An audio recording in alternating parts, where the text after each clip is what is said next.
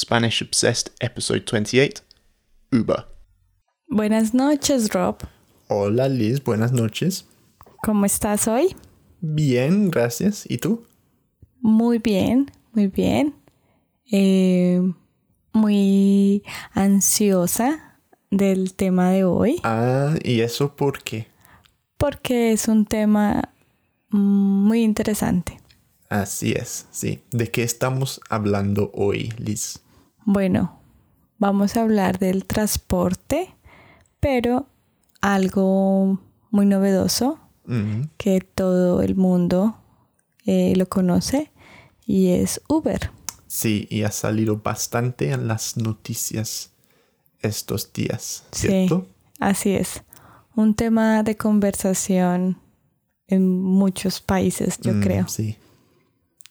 Eh, bueno, para empezar, quería preguntarte eh, qué ha sido lo bueno y lo malo de Uber para ti aquí en Londres. Sí, aquí en Londres tenemos Uber desde hace tres ¿Tres? años. ¿será? Sí, más o menos. así.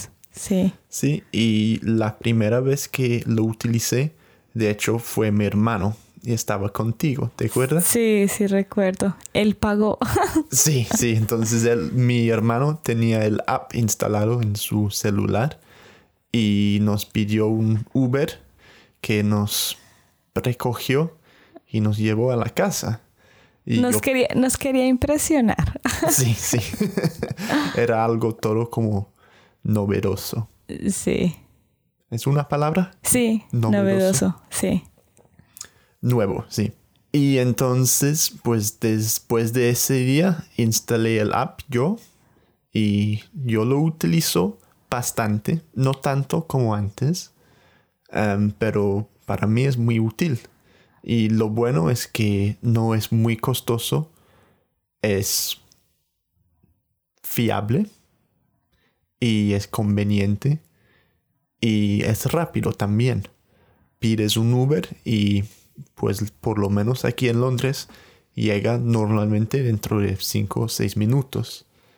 Y claro que los carros no pueden utilizar los carriles de- los autobuses como los taxis pueden, pero es económico y es rápido. Entonces, por ese lado me gusta, por lo menos aquí en Londres. Yo lo he utilizado también en San Francisco y desde hecho nació, creo, en Sa- en San Francisco. Puede Sí. ser Nueva York. Pero bueno, ahí, ahí funciona lo mismo. Silicon Valley. Es algo que sabes que puedes utilizar donde estés y funciona lo mismo. Sí, pero los precios varían un poco, yo creo. Puede ser. O por lo menos en mi experiencia en Bogotá, Sí, como es en Bogotá. pues no es tan barato como es acá. Eh, es un poco el servicio es más costoso que los taxis ordinarios. O sea, eso es al revés que acá. Sí, al revés. Y solamente las personas que tienen tarjeta de crédito pueden utilizar el servicio. O tarjeta de débito tiene que ser de crédito. Creo que es crédito. Creo que... Ah, sí. Es que no. Bueno, no Bueno, importa. tal vez hace año y medio que estuve allí. Sí. De pronto ahora ya, eh, ya es débito también. Pero mm, lo que la gente le gustaba era el servicio al cliente. Mm, porque los conductores de Uber eh, eran siempre muy amables y el servicio era muy bueno, a diferencia de los taxis ordinarios que es más barato, pero el servicio es un poco Mm. regular en términos generales. Mm, bueno, aquí es al revés. Eso es interesante. Porque, bueno, con los lo que tenemos, lo que se llama black cabs aquí, que son los taxis negros, los famosos de Londres, esos, pues la verdad es que son muy buenos en términos de calidad. Mm. O sea, todos los conductores tienen que hacer un examen que se llama the knowledge, el conocimiento. O sea, que tienen que memorizar Londres, todas las calles. Y Londres es muy grande, entonces Es algo que pues estudian durante dos o tres años para hacerlo y es muy difícil, muy difícil. Pero lo bueno de eso... Pero para que después una aplicación... sí, sí, es como la tradición. Pero sabes que saben como las, las rutas mejores. Mm, tienen más Saben- experiencia. Sí, saben cómo cuando hay tráfico, saben dónde hay trancones y todo eso. Que los apps también lo pueden hacer, pero no sé, yo creo que ese conocimiento humano es algo... Puede ser mejor. Sí, tiene, Por lo menos tiene un valor importante. Sí, porque, bueno, yo te cuento que en un, en un Black Cab son muy costosos, eso es mi problema con, los, con los Black Cabs. Mm, Pero demasiado. cuando me subo a uno y si yo no estoy pagando, me llevan a donde sea y solo les, les tengo que decir la dirección, la calle y lo saben, lo conocen, es seguro, tienen licencia y saben la ruta mejor y pueden utilizar los carriles de los autobuses, entonces llegas más rápido. En cambio, los Uber, aunque sean más baratos, pues no, no creo que tengan licencia o no es la misma licencia. Mm, Los conductores por lo general son extranjeros que no conocen Londres. Yo no tengo nada en contra de los extranjeros, claro, pero me gusta que la persona que me está manejando Llevando. que me está llevando, pues conoce la ruta, pero siguen el mapa. Y por eso se pueden perder. Y eso me ha pasado varias veces. Y hasta que ponerme en peligro, que íbamos por, ¿Por una calle, una carretera, llegamos a una redonda y intentó el conductor intentó meternos por el carril contradirección. Entonces todos los carros venían. Intentó meterse. Sí, sí. Eh, todos los carros venían hacia nosotros. Y pues Oh, por Dios. nos podría haber matado. y en esa misma, ese mismo viaje se perdió, llegamos tarde. Y bueno, yo he oído muchas experiencias así. Y pues con los black cabs eso no suele pasar. Mm, pero pagas cuatro veces Sí, más. sí. Eso es la diferencia. Mm, siempre es considerable. Sí, sí, sí. Aparte del tema como de pasajeros, ¿cómo, cómo ves tú esta nueva forma de empleo? Mm, Que no es empleo, en realidad. Y es por eso que sale tanto en las noticias. Sí, hoy día, especialmente en Londres, se lleva un caso en contra de Uber y bueno, puede ser un caso ejemplar eh, para el resto de, de los países, ¿no? Mm, Y es, em, es interesante em, analizar un poco esa figura, em, podría decirse, legal o de, de la relación que existe entre Uber y los conductores. mm. ¿Tú trabajarías para Uber? No, pero yo haría un trabajo de ese tipo. Lo que se llama, ah, en inglés, es lo que, lo que se llama en inglés the gig economy. Mm, Es decir, como trabajo independiente, supongo. Em, por ejemplo, Deliveroo es otro ejemplo. Yo haría algo así, pero no me gustaría tener que depender en un trabajo así. Yo tengo un amigo que trabaja de vez en cuando para Deliveroo y le gustaba mucho. Tiene mucha flexibilidad, no tiene jefe, trabaja cuando quiera y todo eso. Y es lo mismo con Uber. Puedo ver el lado bueno así. mm, Pero si tuviera que depender en ese trabajo, no creo que me gustaría. Porque yo no sé cómo son los sueldos, pero se escucha que se están bajando depende, claro, en cuánto trabajas. Mm.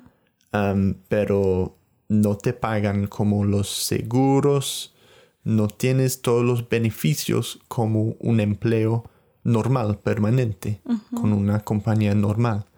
Y de hecho yo creo que sale en las noticias tanto por eso y hay un, un juez, un juicio, ¿cómo es? Un proceso. Un Una proceso. apelación. Sí, una apelación, una apela- Apelación. una apelación um, de los conductores en contra a Uber aquí en Londres. ¿No es así? Sí, hay una, una demanda en contra de, de Uber. Eh, sí, es muy, muy cuestionable el tema de, de esa flexibilidad que tú, que tú dices. Tal vez porque tu amigo trabaja, trabaja pocas horas y tiene un trabajo principal. Pero yo he conocido historias de, de conductores y, y de personas que trabajan en Deliveroo que mm, a ellos les dicen que sí son flexibles, que es un trabajo independiente, que no tienen jefe y demás, etcétera, etcétera. Sin embargo, existe cierta presión por un que no es muy eh, evidente, mm, no se muestra, pero sí que les exigen un, les están exigiendo un número mínimo de horas de prestar los servicios.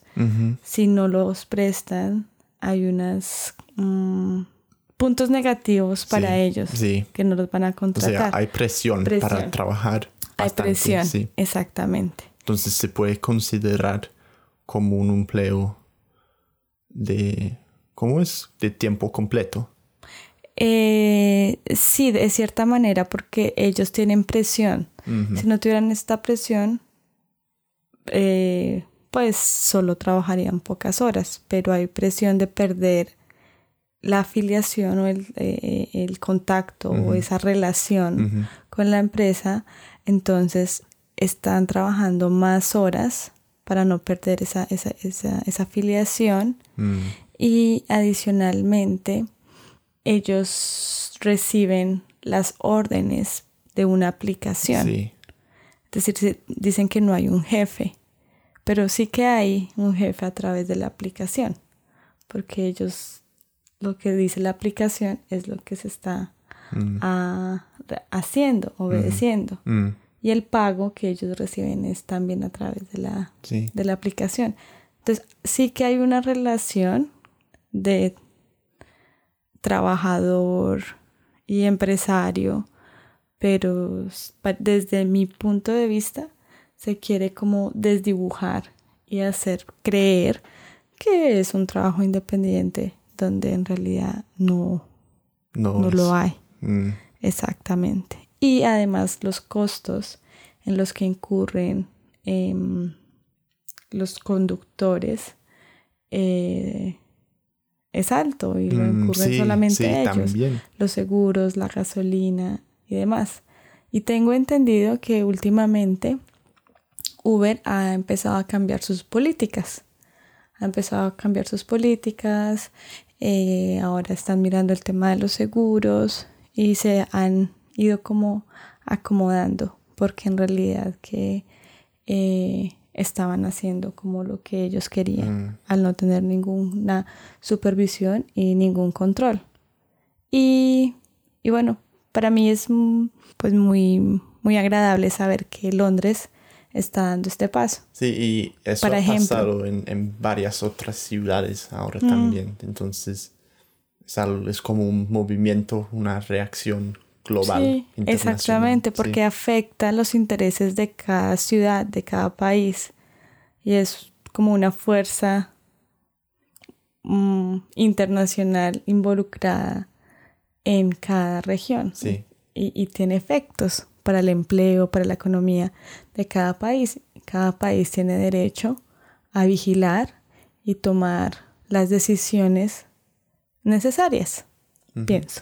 Yo. bueno, entonces tú no trabajarías con Uber si pudieras manejar de todas formas.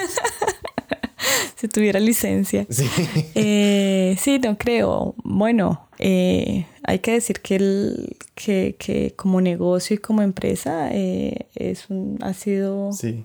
una buena idea, Yo pero, puedo- pero tiene que revisar sus políticas. Ujú. Y no solo Uber, sino todos los, pues esa industria o esos tipos de, de apps de, de trabajo. Dicen que es el futuro del trabajo. La verdad es que tiene un lado bueno, pero también espero que no sea solo así, porque sería muy difícil con más competencia también. Pero bueno, Bueno, y Vamos a sí, ver. es bueno sin duda para los bolsillos de ellos. Pero no para el resto de las naciones y más si son naciones pobres. Mm, también. con necesidades. Entonces, eh, vamos a seguir, vamos a seguir eh, mirando qué pasa en el caso. Y, Con mucho interés. Sí, y haremos otro podcast para Sí.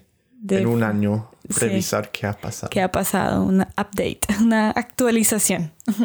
Así es. Bueno, muchas gracias Rob. Muchísimas gracias, Liz. Y hasta pronto. Chao. And that's it for today's episode. Muchísimas gracias por escucharnos. We have a quick favor to ask if you're listening on iTunes or any other MP3 player, and that is to leave us a review, although preferably five stars if you don't mind, because we're very sensitive. Muchísimas gracias.